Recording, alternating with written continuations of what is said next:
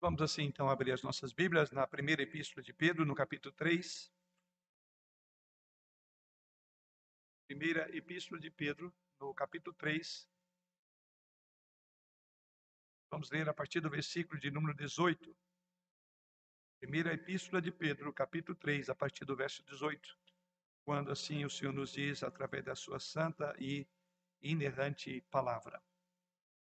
Pois também Cristo morreu uma vez pelos pecados, o justo pelos injustos, para conduzir-vos a Deus, morto sim na carne, mas vivificado no espírito, no qual também foi e pregou aos espíritos em prisão, os quais no outro tempo foram desobedientes quando a longanimidade de Deus aguardava nos dias de Noé, enquanto se preparava a arca, na qual poucos, a saber, oito pessoas, foram salvos através da água, a qual, figurando o batismo, agora também vos salva, não sendo a remoção da imundícia da carne, mas a indagação de uma boa consciência para com Deus por meio da ressurreição de Jesus Cristo, o qual, depois de ir para o céu, está à destra de Deus, ficando-lhe subordinados anjos e potestades e poderes.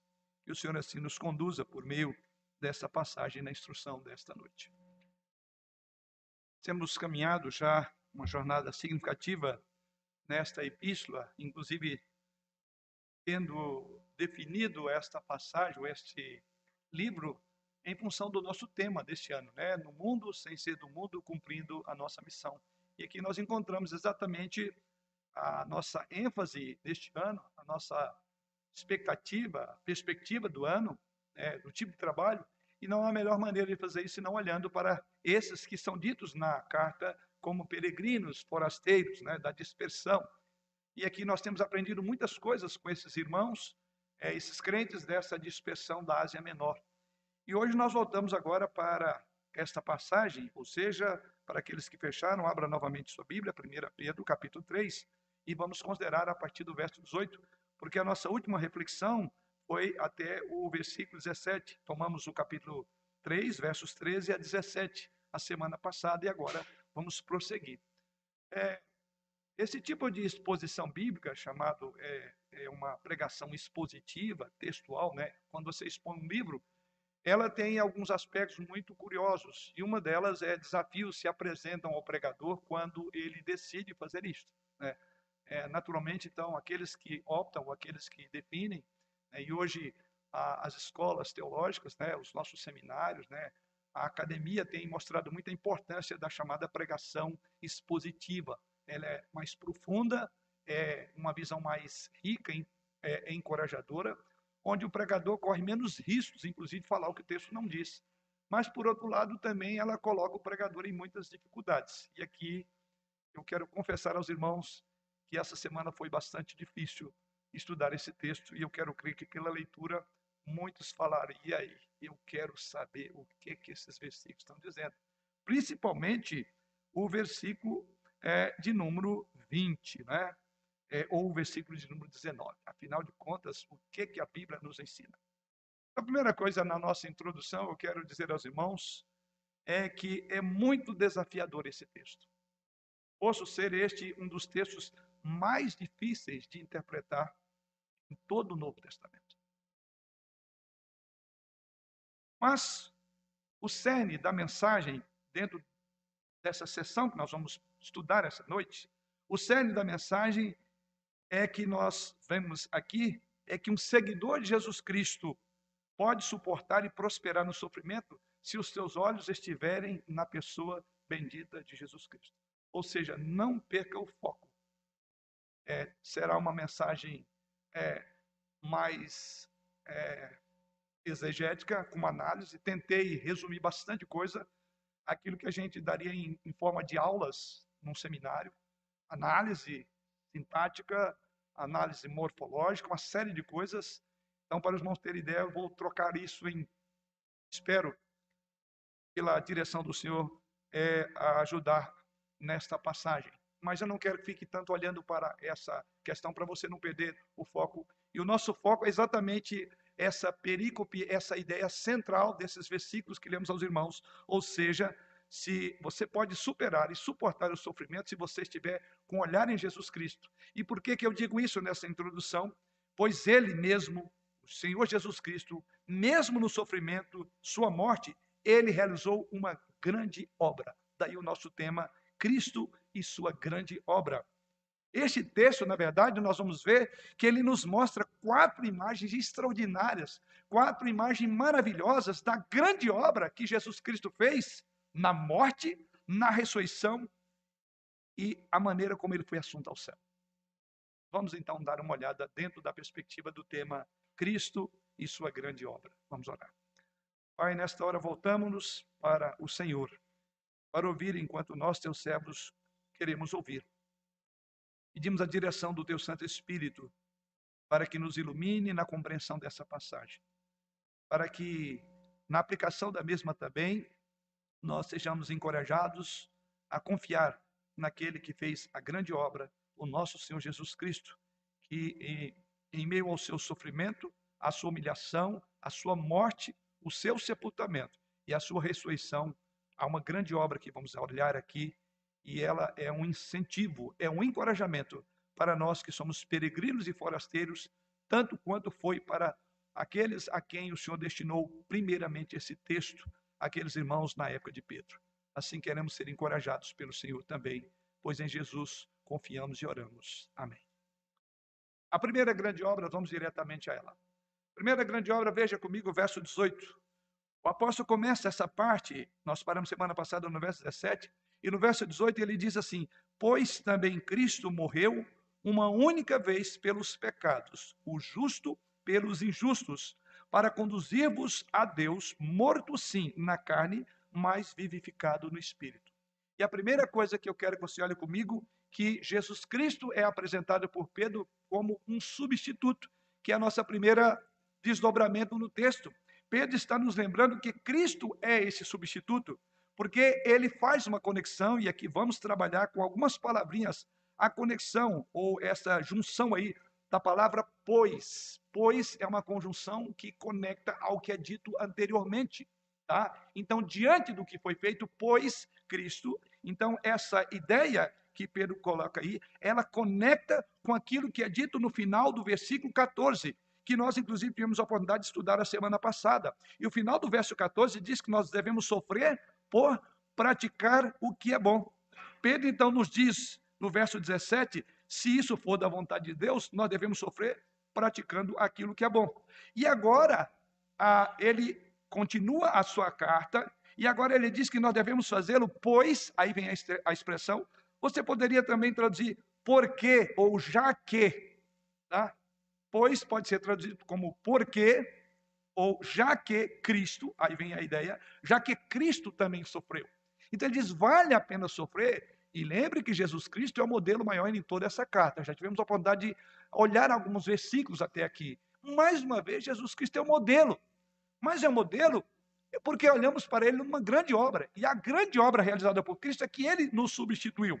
Então, tendo isto em mente, esta conexão que vemos aí, Agora ele diz que nós devemos fazer, quer dizer, nós devemos estar prontos para sofrer, uma vez que, é, posto que Jesus Cristo também sofreu. Este é um ponto importante. Cristo é o nosso grande exemplo no sofrimento.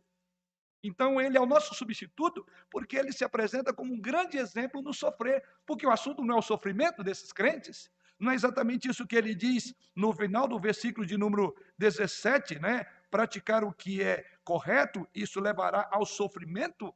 Então, diante disso, ele diz: olhe para Jesus Cristo, porque o próprio Jesus Cristo disse que o servo não é maior do que o seu Senhor. Então, está dizendo: olhe para Cristo, porque Cristo também sofreu.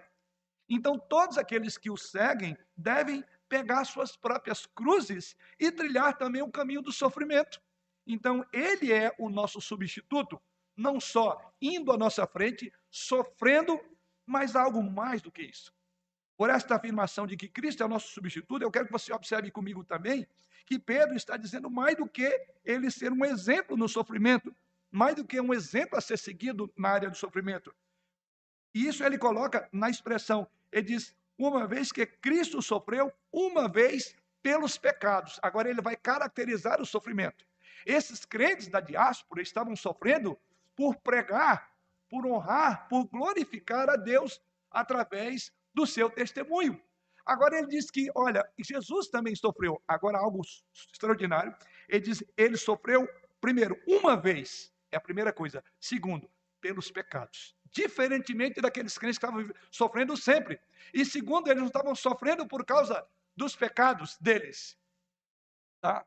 Então há um caráter proposital no sofrimento de Cristo que não pode ser dito de nenhum de nossos sofrimentos. Então ele acrescenta isso para dizer: ele sofreu, mas não como você porque ele sofreu pelos pecados. Né? Hebreus capítulo 9, versículo 12, nos lembra que, ao contrário dos sacerdotes que apresentavam sacrifício é, todos os anos, ali no antigo templo em Jerusalém, de acordo com o código levítico, eles então ofereciam sempre. E quando nós olhamos Hebreus capítulo 9, versículo 11 e 12, você veja lá que ele diz o seguinte: já Jesus Cristo, ele entrou uma vez por todas Olhe que é a mesma linguagem que ele está usando aqui em Pedro. Ele entrou uma vez por todas e ele prossegue dizendo: no santo lugar, não por meio de sangue de bodes e de bezerros, mas por meio do seu próprio sangue, assegurando a redenção eterna. Então, olhe comigo exatamente essa expressão. Ou seja, a morte de Jesus Cristo tem um caráter único, porque ele entrou uma única vez. E ele não entrou como os sacerdotes entravam, derramando sangue alheio derramando sangue de vítima, mas diz, ele, primeiro, diferentemente do sacerdote, uma vez só entrou. Segundo, ele não ofereceu algo, ele ofereceu a si mesmo uma única vez. Então, ou seja, Pedro está dizendo: o sofrimento de Cristo foi proposital, o sofrimento de Cristo foi intencional, ele tinha um foco, era lidar com o pecado, ele sofreu por causa do pecado. Esse é o ponto que o autor aqui coloca para nós. O que quer dizer que esse Cristo, no dizer de Hebreus, ele é o único sacrifício aceitável por Deus. Nenhum outro é necessário. Então não há qualquer ou quaisquer sacrifícios religiosos que possamos oferecer a Deus, seja em nossos cultos, em nossa oferta, em nossa oração. Não há qualquer trabalho de filantropia, não há nossa própria bondade, não quaisquer palavras ou obras que as nossas mãos venham a realizar. O sacrifício de Cristo, diz o autor da carta aos Hebreus, no capítulo 9, ele é em si mesmo o único, porque ele entrou uma única vez e que atende todas as nossas necessidades. Mas nós podemos olhar algo mais. Ele é o substituto também, porque é algo que Pedro diz. Ele prossegue dizendo na sua linguagem, ainda no versículo 18: Pois também Cristo morreu uma única vez pelos pecados, e ele acrescenta mais: essa palavra é importante. Ele diz aí, o justo pelos injustos.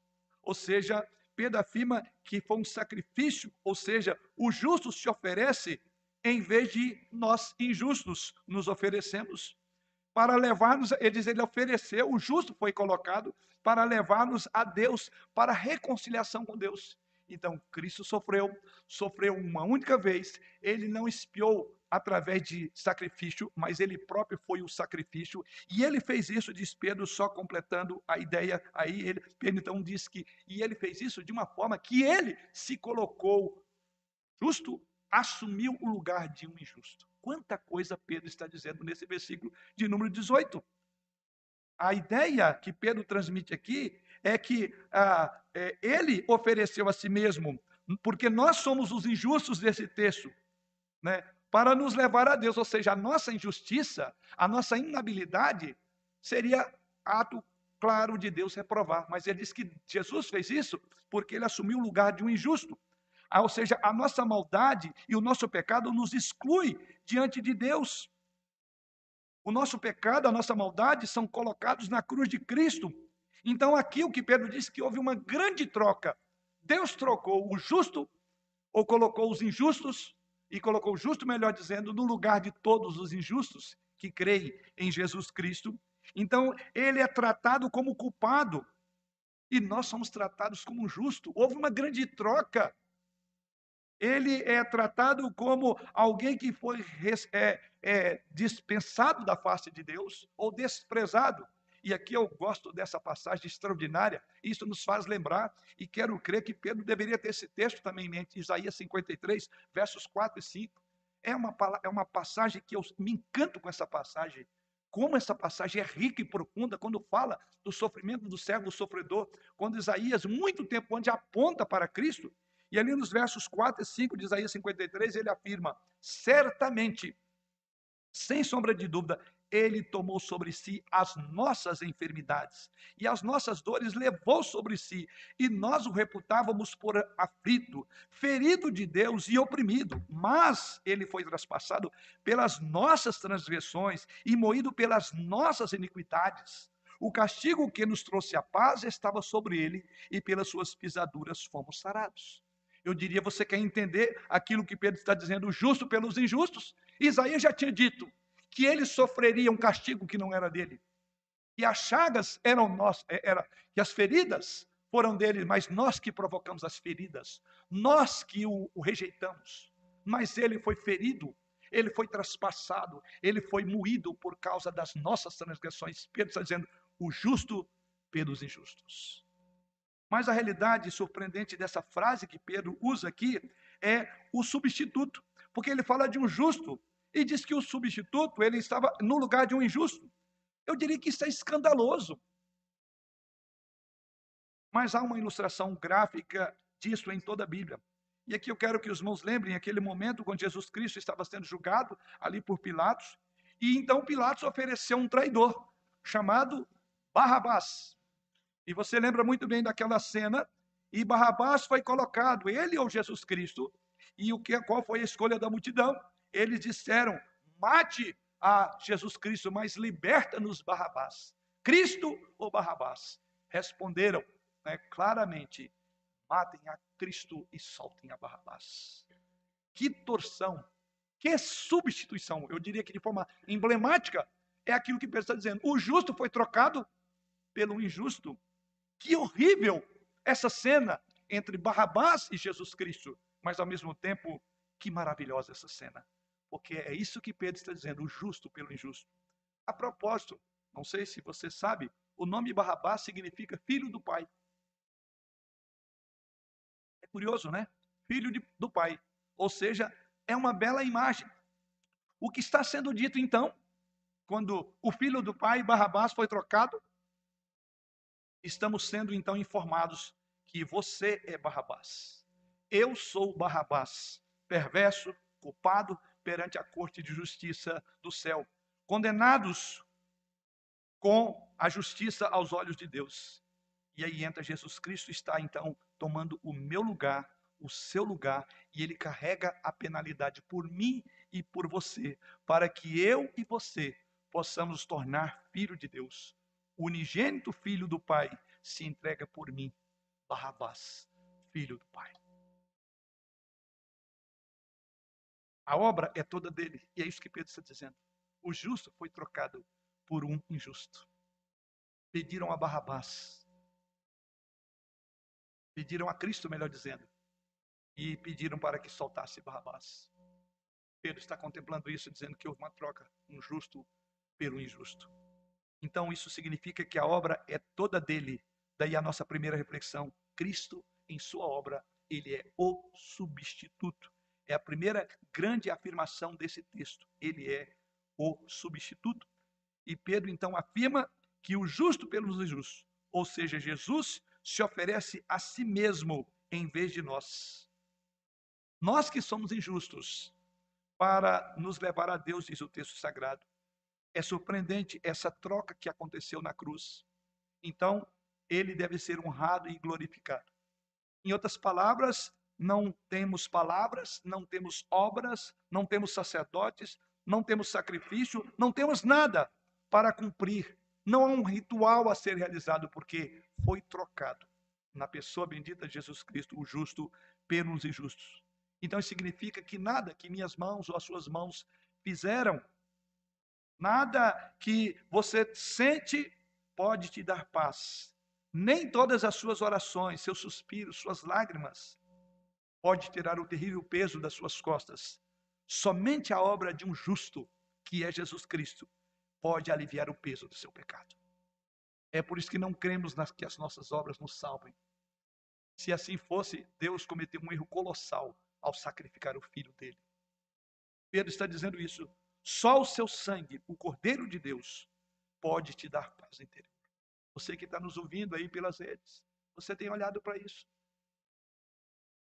Deus trocou, colocou no lugar da tua injustiça Jesus Cristo justo, para que ele mesmo fosse justo e justificador daqueles que creem em Jesus Cristo. Que coisa bela é o Evangelho. A substituição aconteceu. Então você não tem esperança nenhuma, querido, a menos que se apoie somente em Jesus Cristo. Ele pode fazer o que você nunca pôde. Ele pode pagar um preço que você não pode pagar. Você o tem como seu substituto, porque essa é a primeira figura. Ele é o seu substituto. Então, essa é a primeira grande ideia do texto. Em primeiro lugar, Jesus, o substituto. Vamos então para a segunda ideia. Cristo também o pregador.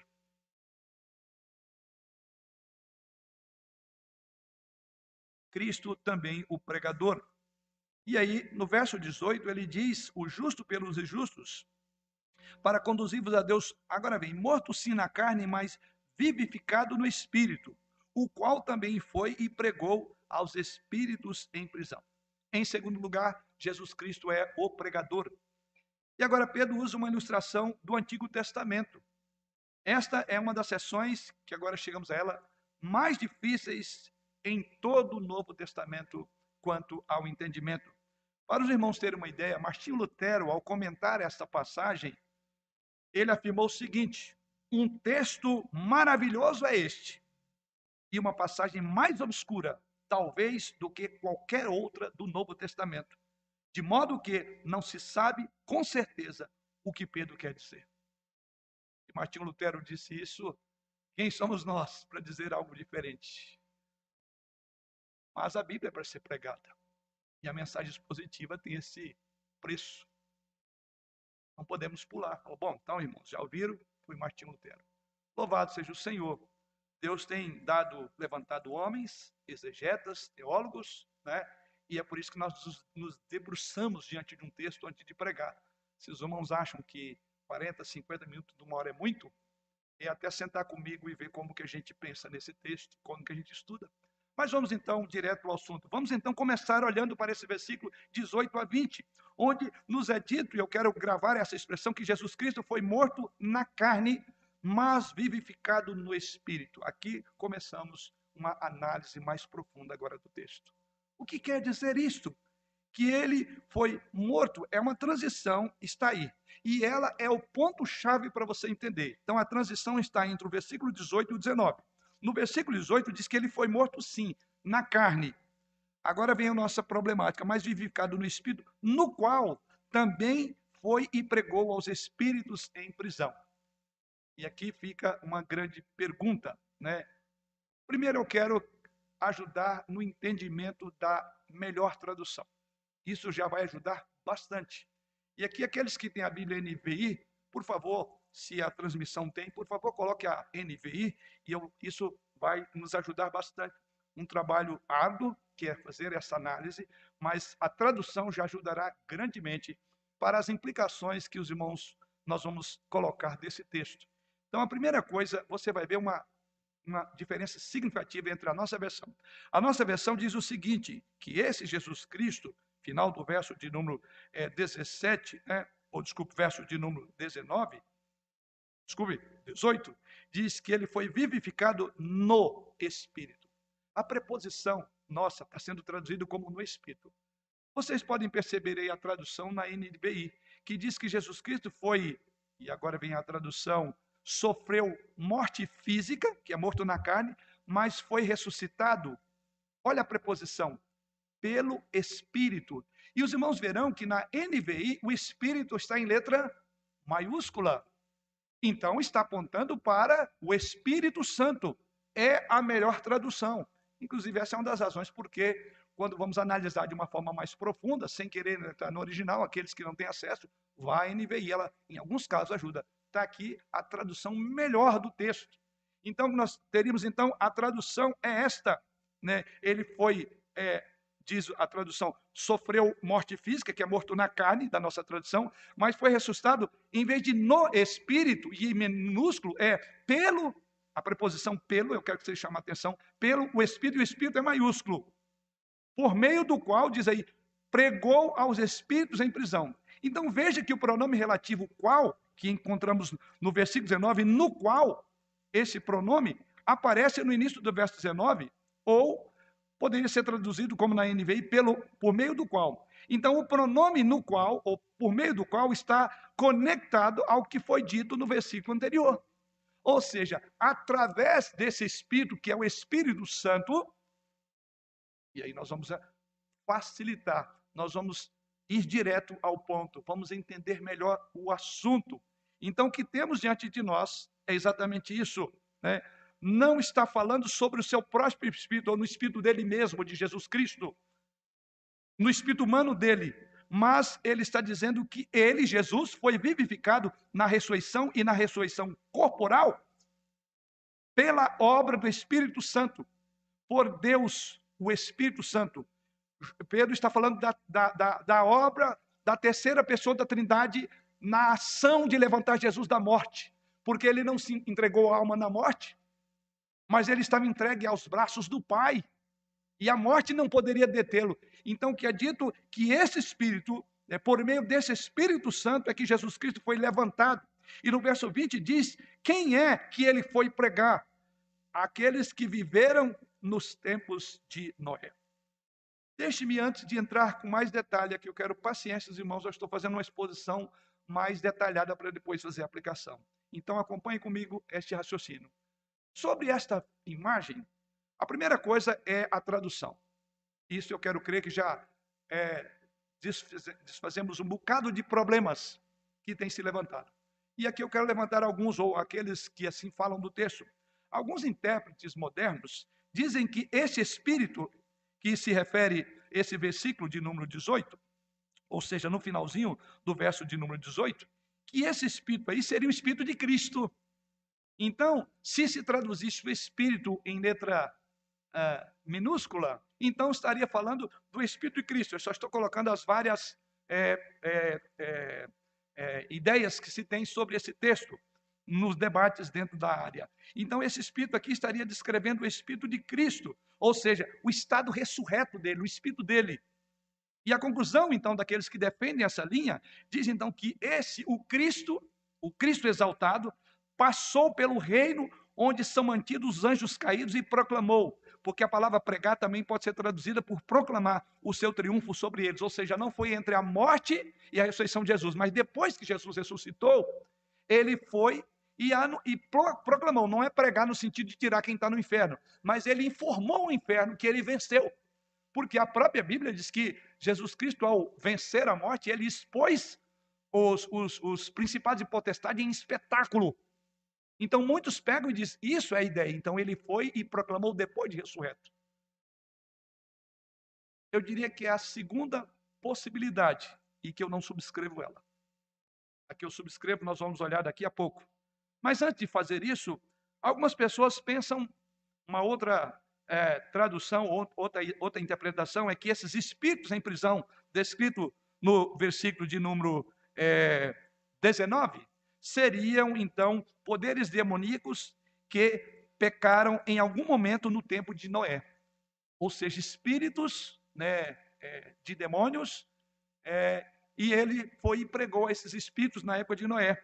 Outras pessoas pensam que Jesus Cristo foi ao inferno em algum momento, talvez entre a sua morte e ressurreição, e ali pregou no inferno, foi lá para pregar no inferno. E muitos poucos pensam, terceira ideia, é que essa passagem oferece suporte para a ideia é, de algum tipo de oportunidade post-mortem. Post-mortem, ou seja, após a morte. Ou seja, que Jesus Cristo foi pregar para quem estava no inferno, para que ele é, voltasse. O que eu posso assegurar aos irmãos, à luz de toda a Escritura, é que não encontramos nenhum respaldo para nenhuma dessas posições na Bíblia. Nenhuma delas. Mas então o que vemos aqui? Começando pela tradução, e aí a NVI vai nos ajudar, ou a melhor tradução.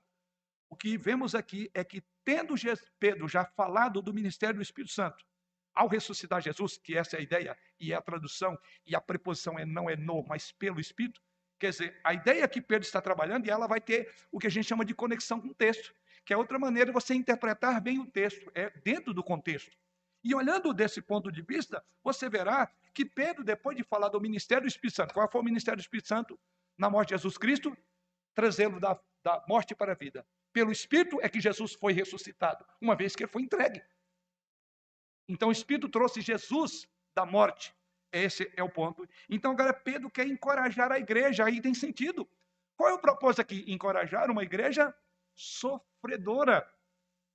E ele pega o exemplo de Jesus Cristo e diz: olha, esse Jesus Cristo, a morte não foi capaz de detê-lo, porque houve uma ação do Espírito Santo que trouxe-o da morte. Então, Pedro quer encorajar uma igreja sofredora nos seus dias, como também é um encorajamento para a igreja agora, e uma igreja que agora vive na era do Espírito Santo.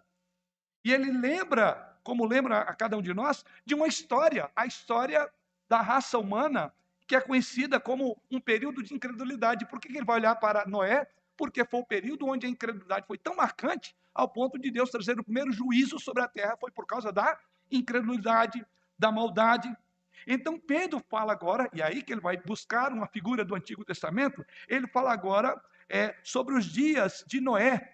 E ao mesmo tempo ele fala de uma obra do Espírito Santo naquela época. Como se Pedro estivesse nos dizendo o seguinte: o que o Espírito Santo fez naquela época, esse Espírito levantou Cristo, foi o Espírito através do qual o próprio Noé falou por boca, ou o Espírito Santo falou por boca de Noé, num período em que a incredulidade era dominante.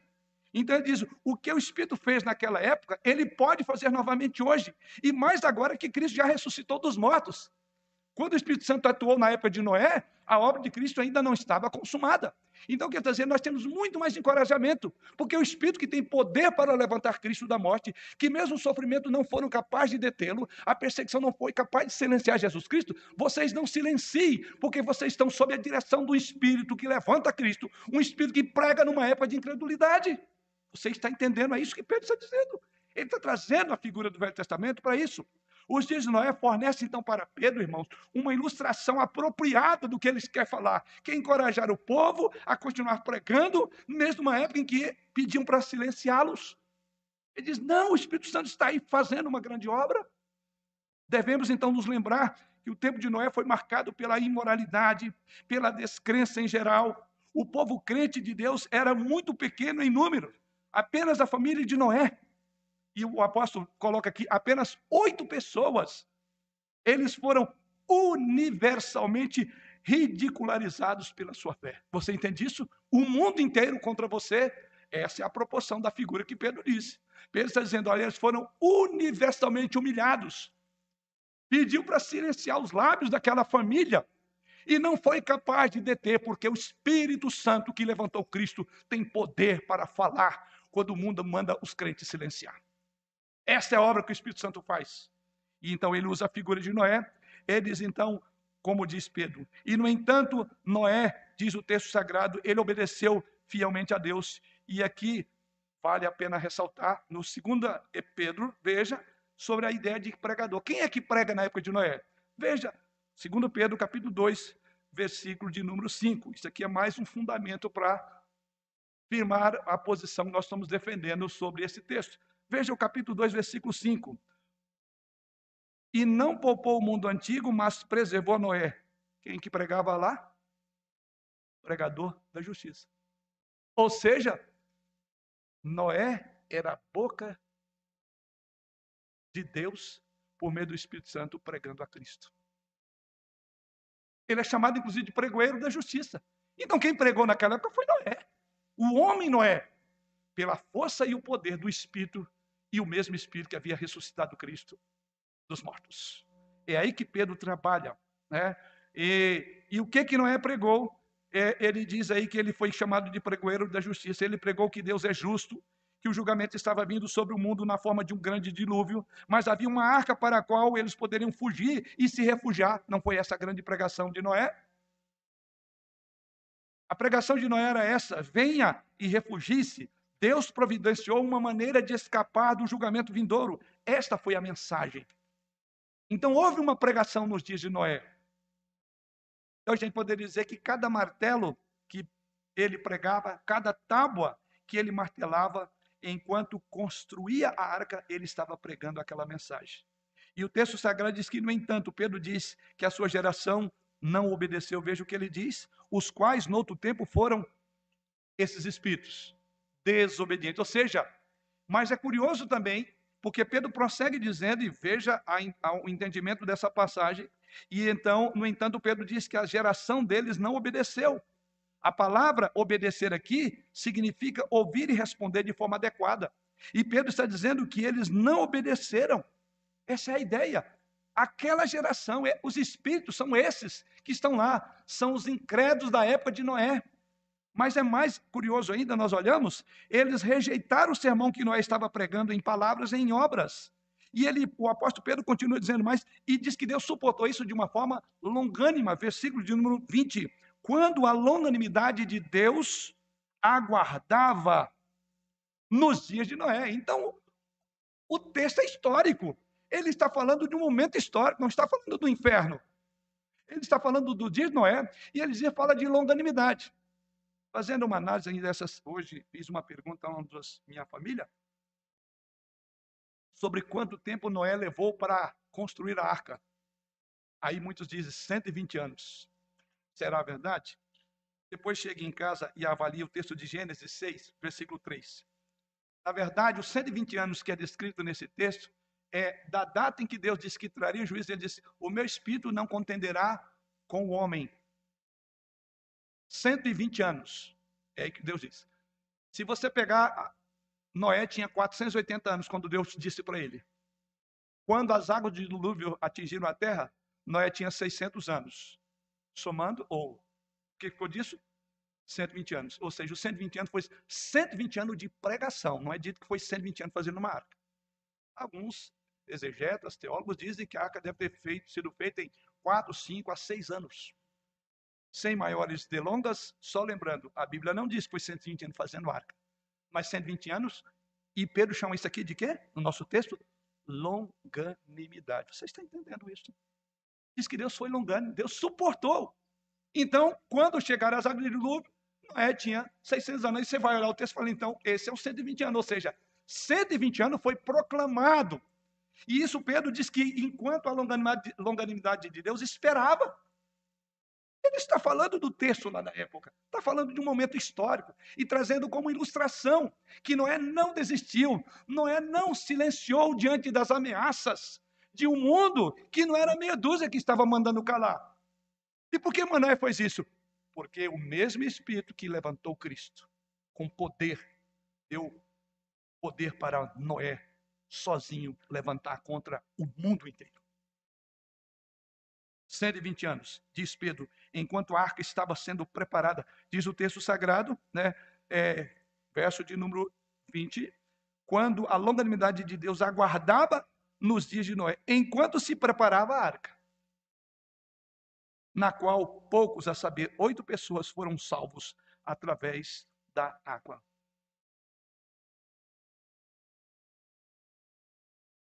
O resultado é que, na época em que Pedro estava escrevendo, os espíritos daquela geração incrédula já estavam na prisão. E aí você vai entender. Eles já estavam em prisão, ou seja, eles, diz Pedro, estão agora já no inferno. O julgamento inevitável já chegou sobre eles. E Pedro nos diz que Cristo foi e pregou aquela geração no tempo de Noé, pelo Espírito Santo que ressuscitou o Cristo dentre os mortos. Então, o meu entendimento, resumindo aqui, é que Cristo pregou para a geração de Noé através da pregação do próprio Noé. Porque era o mesmo Espírito que levantou Cristo. Pelo Espírito, foi o Espírito que pregou lá. Como fundamento desta conclusão, eu quero seguir um pouco mais ainda na minha análise. Veja comigo, por exemplo, 1 Pedro capítulo 1, versículo 11. Investigando atentamente qual a ocasião ou quais as circunstâncias oportunas indicadas pelo Espírito de Cristo que neles estava. Eu quero que você grave essa expressão. Espírito de Cristo que neles estava. Em quem? Nos profetas. Se você olhar o versículo 10, são os profetas. E ele diz o seguinte: ao dar de antemão testemunho sobre os sofrimentos referentes a Cristo e sobre as glórias que o seguiriam. Então, o que nós encontramos aqui, que é o fundamento agora da própria estrutura bíblica, o fundamento da nossa conclusão, essas duas passagens importantes. A primeira é esta. E essa primeira passagem, você já olhou comigo aí, você vai observar que quando Pedro fala do trabalho dos profetas, versículo 10 do texto já citado, 1:10. Quando Pedro fala do trabalho dos profetas na escritura do Antigo Testamento, que predisseram inclusive o sofrimento de Cristo e as glórias que haveriam de seguir o sofrimento de Cristo, e eles faziam isso, diz ele, pelo Espírito de Cristo que neles estavam. O Espírito de Cristo que neles estavam.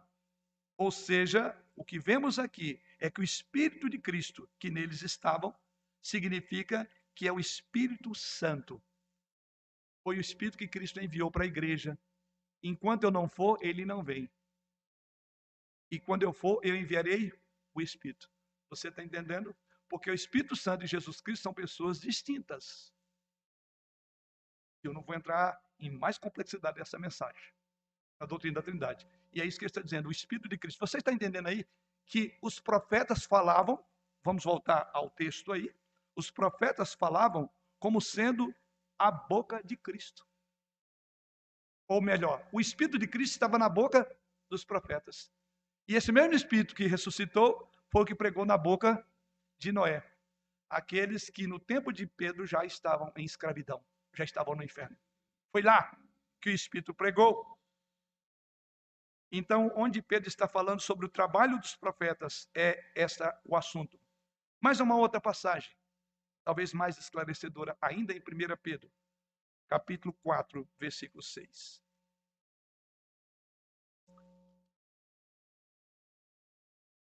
Desculpe, 2 Pedro. Não, não. É, é 1 Pedro 4, versículo 6.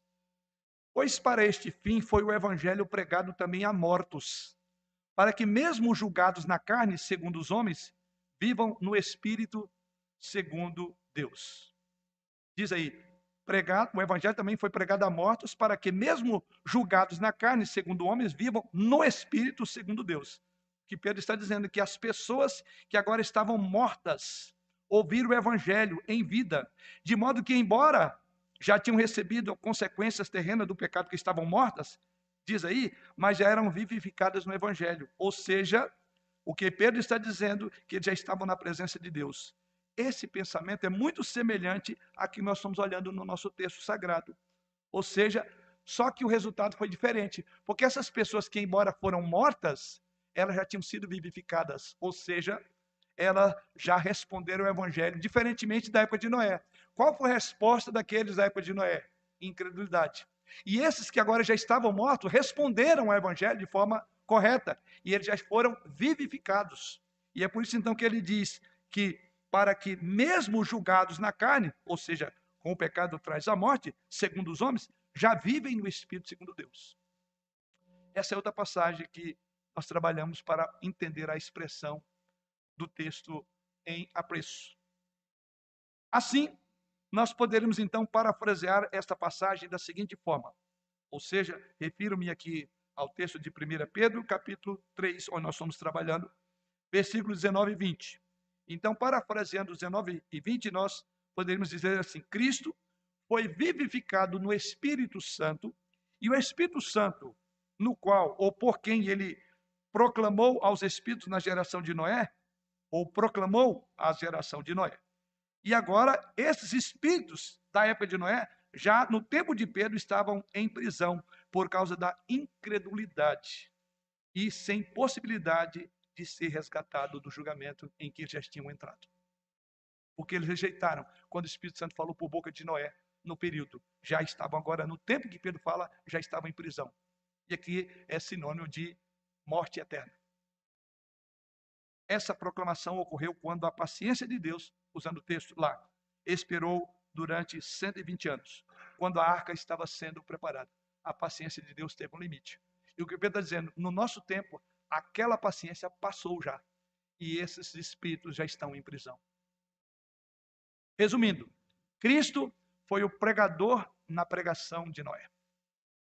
Pelo poder do Espírito Santo, em face de uma geração sombria, incrédula, quando Noé quase ficou sozinho proclamando a verdade de Deus, ele agora fez capacitado, ou Noé fez isso capacitado pelo mesmo Espírito que trouxe Cristo do túmulo. Esse é o caminho. Aí você diz, ok, uma aula de análise teológica.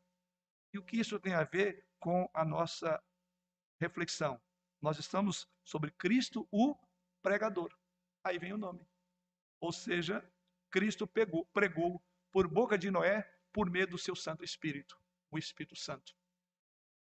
Ao mesmo tempo que são pessoas distintas, é o mesmo Deus. Por isso que eu falei aqui, a gente vai entrar numa questão teológica mais avançada, que é a teologia em relação à Trindade.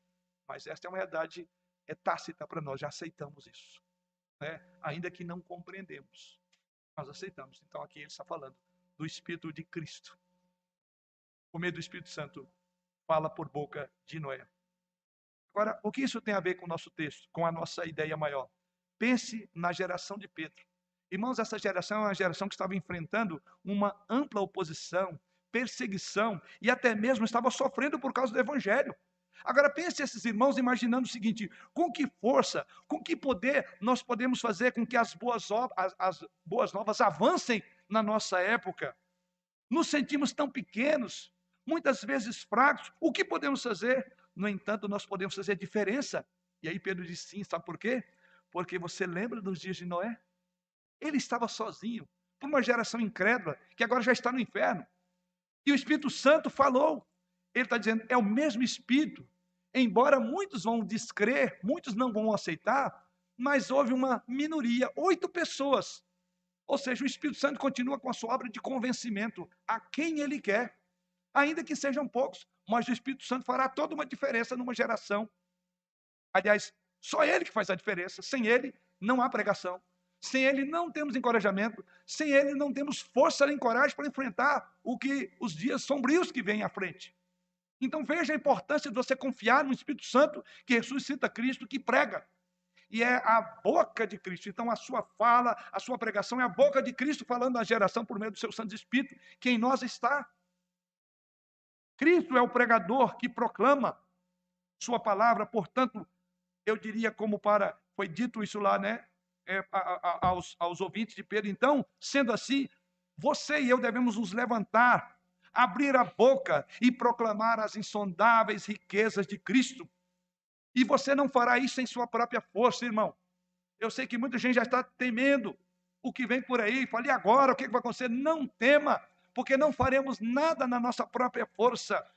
Não são as suas palavras persuasivas que farão diferença, mas é o Cristo que fala no Evangelho por meio da sua palavra e pela obra do Espírito Santo.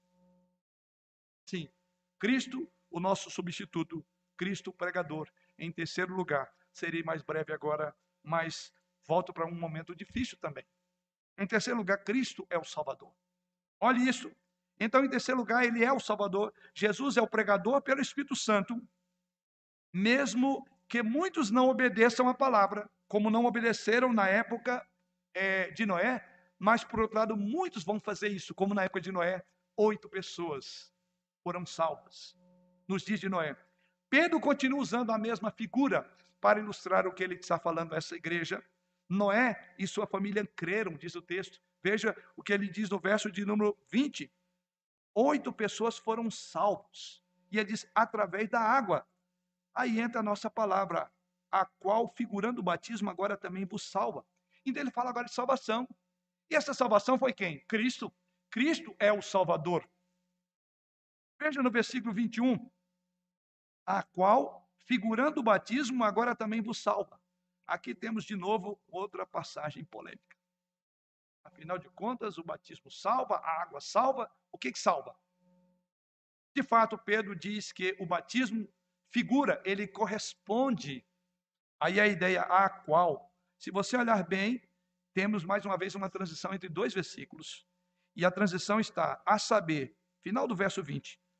Oito pessoas, melhor, é, vou ler o verso 20 todo. Os quais, no outro tempo, esses espíritos, nós já falamos, foram desobedientes quando a longanimidade de Deus aguardava os dias de Noé, então é um momento histórico. enquanto se preparava a arca, na qual poucos, a saber, oito pessoas foram salvos através da água. Então diz que Noé preparava uma arca. E as pessoas foram salvas naquela, nas águas por causa da arca. E ele diz: a qual, figurando o batismo, agora salvo. O que que salvou a geração, a, a, família de Noé? A arca. E ele diz que a arca figurava o batismo, que também salva. Mas o que Pedro quer dizer por batismo que salva? Né? É, primeiro, a linguagem que Pedro está dizendo, a qual figurando o batismo. Pedro está dizendo mais uma vez que a arca é um tipo ou, do batismo. Porque não foi um meio pelo qual Deus salvou as pessoas, os oito pessoas, e o batismo em si não salva. Então, Pedro não está falando aqui do batismo em termos de literalidade. Mas uma pessoa, quando chega a batizar-se, é porque ela já tem toda a consciência de quem é Jesus para ela. Jesus é Senhor e Jesus é Salvador. Quando você chega a essa conclusão, você vai então reafirmar isso através do batismo. Então aqui tem uma ideia muito interessante. A ideia é que a arca do Antigo Testamento é um tipo ao qual o batismo está apontando no Novo Testamento, que está relacionado. Ambos simbolizam algo maior. O batismo não é pelo batismo em si, mas ele simboliza uma união com Cristo, não é o batismo. E quem está unido com Cristo está salvo. Da mesma forma como, como aqueles que entrassem na arca seriam salvos. Então a libertação de Noé, que creu em Deus e entrou é, e encontrou refúgio na arca, e assim foi salvo pela água. Aqui algo interessante também. A mesma água que afogou as multidões fez a arca boiar. As águas que para um seriam para a morte, foram nas águas que a arca boiaram, ou boiou. Pedro associa isso ao rito do batismo cristão. Ele com isso está dizendo que você tem que crer na promessa que está dentro do batismo. Aquele que crer e for batizado será salvo. Ou seja, para escapar do dilúvio, você precisa de entrar na arca da salvação. O livramento de Noé das águas do dilúvio é visto como uma prefiguração e um símbolo salvífico do batismo. O batismo não salva, mas ele é um símbolo. E Pedro faz uma conexão. Você agora entende isso? É o que Pedro está dizendo nesse texto. Então, o significado do batismo não é meramente um ato físico de remover sujeira, até mesmo porque sangue de bode, de cordeiros, as águas do mundo inteiro não purificam pecados, mas o sangue de Jesus. Então, mas o batismo aqui é um componente espiritual. Ou seja, você faz isso com base em um apelo a uma boa consciência. Veja o que ele diz aí da consciência. Ele diz: não sendo a remoção da imundícia da carne, o batismo, mas o que? Olha o que ele fala: indagação de uma boa consciência. E já passamos por esse texto. Estando sempre preparado para responder a todo aquele que pedir razão da esperança que vai em vós. Então, Pedro está olhando aqui para todo ato que leva a um batismo. Ou seja, é a crença em Jesus Cristo, é tê-lo como seu Senhor e Salvador. Isso é agarrar-se na arca da, da, salvação. Aliás, essa tem sido uma figura usada na Bíblia, que Jesus é a arca da salvação. Não é o batismo, mas Jesus. Agora, o batismo aqui seria aquele ápice, porque uma pessoa indagada de uma boa consciência, ela professa. Por isso que aquela juramento nós fazemos aqui é sério. Por isso que na confissão de fé está lá sobre juramentos legais e votos. É um capítulo inteiro. Nós não podemos desconsiderar. É um momento solene. Você está fazendo juramento diante de Deus, dos anjos e dos homens. E, e, e as promessas embutidas no, no, no, no, batismo envolve o batizando em nome daquele em quem ele é batizado. Ele é batizado para o Pai, para o Filho e para o Espírito Santo. Então há uma relação. Isto, então, é o ponto mais elevado quando alguém tem a consciência da salvação, porque ele chama de boa consciência. É por isso que nós não batizamos uma pessoa no primeiro dia que ela chega aqui. É por isso que não fazemos apelo, apelação, levante e vem aqui que eu vou te batizar. É uma boa consciência. Quando você chegar ao batismo, então você chegou à consciência plena, falar, agora eu sou, eu sei em quem tenho crido e sei que ele é poderoso para guardar o meu tesouro até o dia final. Ele está dizendo isso. Então, Cristo é a salvação. Cristo é a salvação. Jesus é a arca da segurança, irmãos. Entre nela ele é o caminho para fugir da ira vindoura. Ele é o único salvador que você precisa. Há um dilúvio vindo. Há um dilúvio, há um grande julgamento por vir. Mas Jesus Cristo é o seu barco, a sua salvação. Ele é a arca da segurança. Cristo, então, o nosso substituto. Cristo, o nosso pregador. Cristo, o nosso salvador. Isso nos remete brevemente ao último ponto: Cristo, o vencedor. Veja quanta coisa Jesus Cristo fez em toda a sua obra. E agora Pedro conclui, ah, diríamos aqui com a cereja do bolo, né? Que coisa extraordinária. Olha o que ele diz agora no finalzinho, verso de número 22. O qual, é interessante quanto essas expressões, o qual, como a gente tem que fazer as conexões. O qual, referindo a quem? A esse Jesus que ressuscitou. Esse Jesus aí, diz ele, depois de ir para o céu, está à destra de Deus, ficando-lhe subordinados anjos e potestades e poderes. Por fim, Cristo o vencedor. Pedro diz que Cristo está onde? À destra de Deus. Aqui temos um grande encorajamento para uma igreja sofredora. Lembra o foco de Pedro.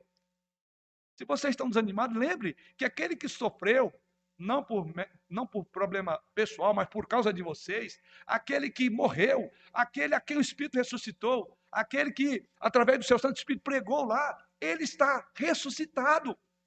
Nada, ninguém pode detê-lo. Tem maior encorajamento para uma igreja do que saber da ressurreição de Jesus Cristo? Essa é a grande mensagem de Pedro nesses poucos versículos.